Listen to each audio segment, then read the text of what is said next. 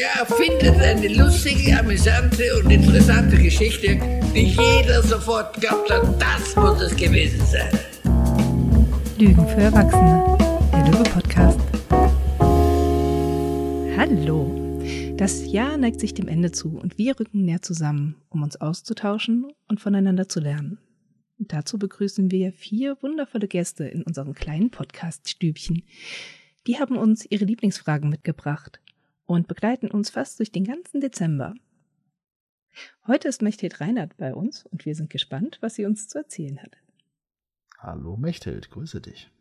Hallo, grüßt euch. Hallo. So, und jetzt ist ja so, bevor du die Frage auspackst, die du für uns mitgebracht hast, haben wir erstmal noch eine Frage an dich. Und zwar, in welchen Rollen bist du denn unterwegs? Hm. Ja, eigentlich in, in vielfältigen Rollen. ähm, einmal, das würde ich aber nicht als Rolle beschreiben. Das ist einfach mein in der Welt sein. Mhm. So, was ich gerne sage, ich Mensch, du Mensch. So. Mhm. Und dann habe ich natürlich auch ein paar echte Rollen, die sich unterwegs natürlich auch ver verändert haben. Aber ähm, wenn ich mit anderen Menschen unterwegs bin, gibt es einen privaten Raum und da bin ich Ehefrau, da bin ich Mutter, da bin ich Großmutter, Ona genannt, nicht Oma, sondern Ona. Hab schon vier Enkel. ähm, mhm. Das ist halt, kann man als Rolle beschreiben, man kann es als Seinszustand beschreiben, wie man das jetzt macht, das ist im Auge des Betrachters. Und dann bin ich in den professionellen Räumen, da bin ich sehr viel im Fort- und Weiterbildungsbereich unterwegs. Das wäre eine Rolle ich wäre, kann mich zum Teil als Supervisorin oder Organisationsentwicklerin beschreiben, aber das liegt auch im Auge des Betrachters oder der Betrachterin. Und dann habe ich eine eigene Klinik gegründet und dort bin ich hm, geschäftsführende Gesellschafterin und habe da aber jetzt in der Zwischenzeit sogar eine richtig tolle Funktion oder Rolle. Da bin ich sozialkünstlerische Leitung in meinem eigenen Laden, weil die Geschäftsführung immer mehr zurückgeht und da bin ich jetzt, und das ist die, die Rolle meiner, meiner Träume. Sozial-künstlerische Leitung. Schön, danke dir. Dann, welche Frage hast du uns denn heute mitgebracht? Also ihr habt ja also so ein bisschen gewollt, dass wir so ein bisschen, oder dass ich oder die, die ihr auch sonst noch so befragt, so Lieblingsfragen mitbringen. Und ich kann mhm. das immer schlecht so aus dem Kontext rupfen. Mhm sondern habe das für mich diese Fragen so ein bisschen in so einem inneren, in so einem kleinen inneren Raster so oder wie man das nennen soll. Und relativ am Anfang frage ich sehr gerne diese Frage. Welche Fragen hättest du an mich oder hätten Sie an mich, damit du unseren Begegnungsraum gut gesichert erleben kannst? Mhm. Welche Fragen hättest du an mich, damit du unseren Begegnungsraum gut gesichert erleben kannst? Hm. Schöne Frage. Warum diese Frage? Wofür ist die wichtig? Naja, wenn ich jede Form von Begegnungsraum äh, letzten Endes dafür anregen möchte, dass es ein kooperierender Raum wird, mhm. wo Menschen miteinander, das ist so ein Modewort, ich glaube immer nicht, dass es Augenhöhe gibt, aber dass wir um Augenhöhe, wie ich gerne sage, oszillieren und wo es so wenig wie möglich ein einseitiges Gefälle geben sollte, da Experte und dort der oder diejenige, die sich klein und mickrig fühlt und denkt, er oder sie braucht den Experten im therapeutisch-beraterischen Bereich oder auch im Fortbildungsbereich, sondern so viel wie möglich eigentlich so etwas, was wir mit Augenhöhe beschreiben, eine Kooperationspartnerschaft anzuregen und das gleich am Anfang. Und ich würde mich eigentlich auch nicht auf irgendjemanden einlassen, wenn ich etwas von mir zeigen täte, wenn ich nicht eine leichte Ahnung davon hätte, wofür die andere Seite in der Welt ist, wie er oder sie womöglich auch ein bisschen tickt. Mhm. Ja. Mhm. Deswegen finde ich diese Frage sehr schön, weil ich glaube, ich würde die, wenn ich jetzt irgendwo zum Coaching gehen würde, würde ich äh, die mir wünschen. Mhm. Ist was wir ganz oft in unseren Weiterbildungen machen oder auch Leuten beibringen, ist zu Beginn von Gesprächen diese Fragen zu stellen aus der Ecke, was sind denn Erwartungen und Befürchtungen an das Gespräch? Und ich finde den Kontrast von diesen Fragen und der, die du mitbringst, so spannend in Bezug auf genau das Thema Augenhöhe. Weil dieses, was brauchst du da drüben? Welche Befürchtung hast du? Das bleibt ja komplett beim anderen, ohne dass er sich auf mich bezieht und mich erforschen darf. Und genau dazu lädt ja deine Frage ein. Deshalb, ich finde die sehr, sehr schön, weil sie diesen Aspekt viel mehr mit reinbringt. Mhm. Und gleichzeitig fordert sie natürlich auch ganz viel vom, von der Person, die in der professionellen Rolle in dem Moment ist, nämlich die auch gut beantworten zu können. Oder zu wollen. Und zu wollen, ja. Aber in dem Moment, wo ich sage, oh Gott, oh Gott, was könnte ich denn gefragt werden? Ich stelle diese Frage lieber nicht, sonst fragen die mich noch, was sind denn ihre Qualifikationen, was ist ihre Weltanschauung? Das will ich doch alles gar nicht sagen. Und deshalb finde ich das, ja. Ich habe gerade überlegt, wo sind die Unterschiede und genau dieses, dadurch, dass es persönlich werden darf, dadurch, dass ich auf einmal gläsern werde, dass ich die Kontrolle auch abgebe über die Themen, die im Raum sind, gefällt mir. Also sind jetzt die ersten Resonanzen darauf. Finde ich spannend.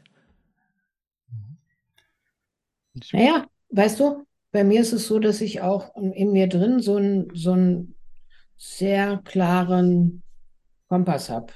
Und ich möchte gerne zu einer Welt beitragen, wo so viel wie möglich unsere menschliche Art in der Welt zu sein auch weiter sich entfalten darf und auch qualifiziert entfalten darf. Mhm.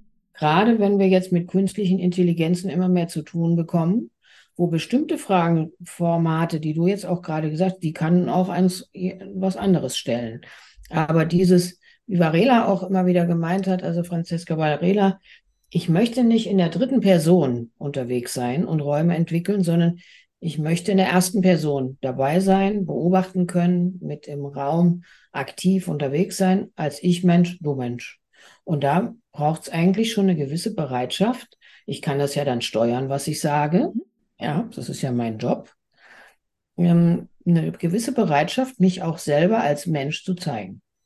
Mhm. Ist zumindest meine Überzeugung. Das braucht nicht jeder so zu machen, aber diese Räume will ich gerne mit anregen. Mhm.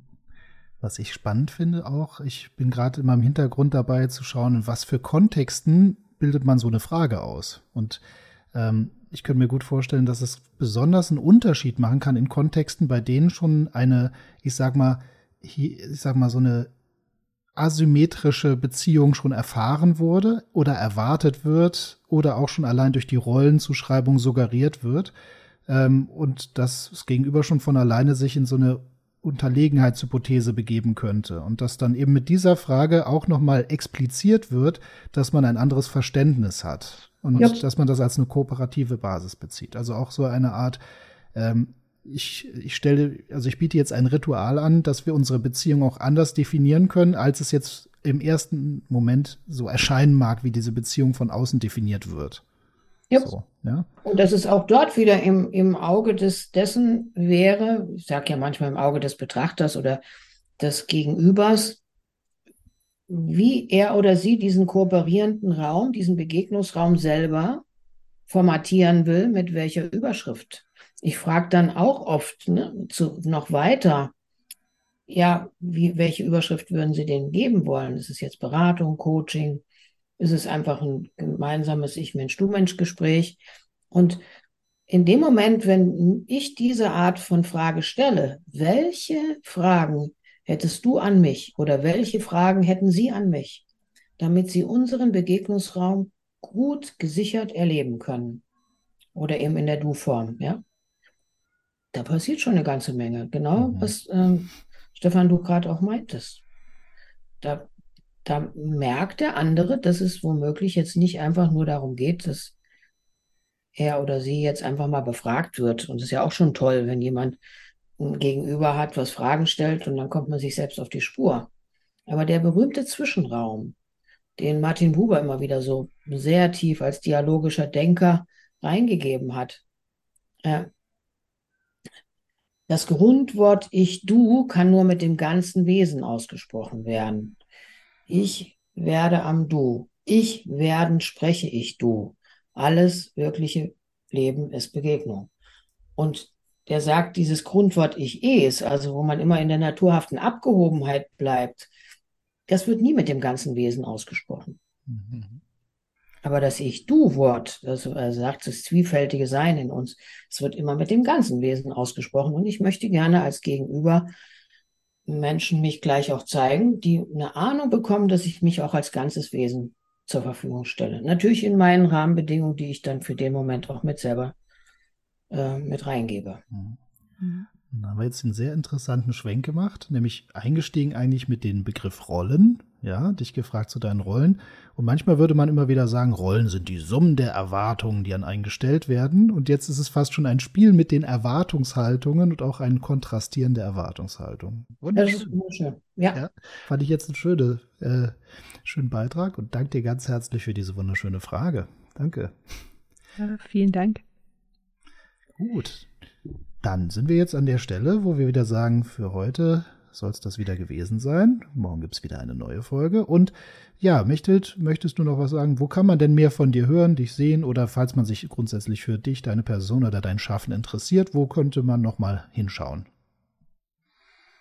Man könnte hinschauen, hm, dass ich einige hm, Veranstaltungen und auch selber Curricula anbiete im Helm-Stielin-Institut in Heidelberg. Mhm. Da bin ich Lehrtherapeutin und Gleichzeitig bin ich auch im klinischen Kontext unterwegs und das wäre die sogenannte Systelius-Klinik. Mhm, super.